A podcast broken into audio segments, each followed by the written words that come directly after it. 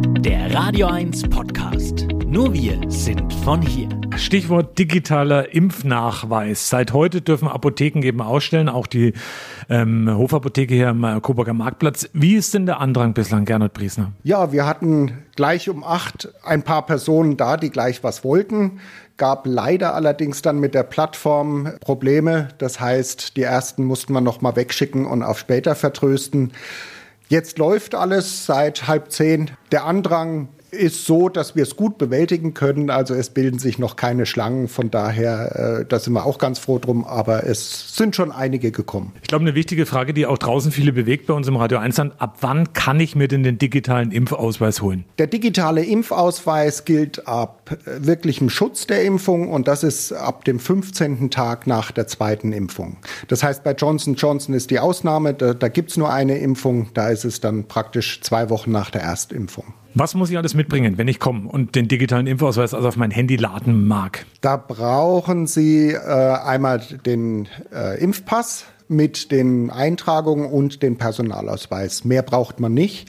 Aufspielen tut man selber auf dem Handy. Das heißt, äh, man kann das Handy gleich mitbringen und dann den QR-Code, der erstellt wird, einscannen. Wir machen es aber nicht, dass man es nur einscannt, sondern wir geben einen ganzen Zettel mit, wo der QR-Code drauf ist, dass man das in Ruhe zu Hause machen kann, eventuell auch nochmal machen kann.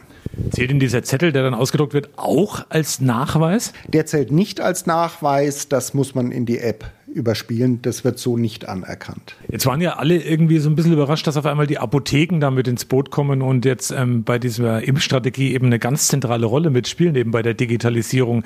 Wie überrascht warst du selber? Ich war schon überrascht, ein bisschen, dass das äh, nicht direkt bei den Testzentren und Ärzten gemacht wird oder auch dann bei den Ärzten nachträglich. Wobei ich kann die Ärzte sehr gut verstehen. Ich, als ich geimpft wurde, es war, die leisten unglaublich was. Und wenn die jetzt auch noch dann nachträglich diese Sachen erstellen sollen, äh, ist es in Ordnung, dass die Apotheken machen. Es ist eine Plattform gemacht worden. Es ist für uns gut machbar. Es ist auch nicht ganz ohne. Also ein falsches Impfzertifikat auszustellen, das ist eine Straftat.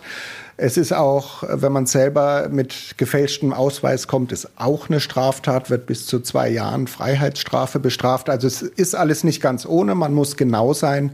Und von daher denke ich schon, ist die Apotheke äh, der richtige Ort, weil wir uns mit solchen Sachen auskennen. Was denkt ihr denn, wie ähm, der Andrang jetzt demnächst sein wird? Weil es werden ja mehr und mehr Leute eben jetzt gerade in dieser, dieser Zeit eben durchgeimpft sein. Also was versprecht ihr euch noch oder was erwartet ihr noch, was da noch kommt? Im Prinzip werden wahrscheinlich, gehe ich von aus, alle, die schon geimpft sind, kommen. Die, die jetzt noch geimpft werden, werden wahrscheinlich gleich bei der Impfung äh, das Zertifikat bekommen vom Testzentrum oder von ihrem Arzt, weil die Daten schon eingegeben sind. Wie das machbar ist, ob das wirklich so kommt, weiß ich nicht. Von daher denke ich, die nächsten drei, vier Wochen wird noch einiges los sein und dann wird es abebben. Noch eine Frage, kann denn jeder jetzt in die Apotheke seines Vertrauens, also hier zum Beispiel in die Hofapotheke kommen und sich das Impfzertifikat ausstellen lassen? Also es kann jeder in seine Apotheke gehen, aber nicht alle Apotheken machen derzeit mit. Ich weiß nicht, wie die Entwicklung ist. Ich weiß auch, im Moment gibt es noch keine Zahlen, wie viel der Apotheken mitmachen. Ähm, aber auf alle Fälle mal nachfragen. Also wir kriegen auch viele Anrufe jetzt, ob wir das machen. Man kann durchaus auch anrufen, ob, ob die Apotheke mit teilnimmt.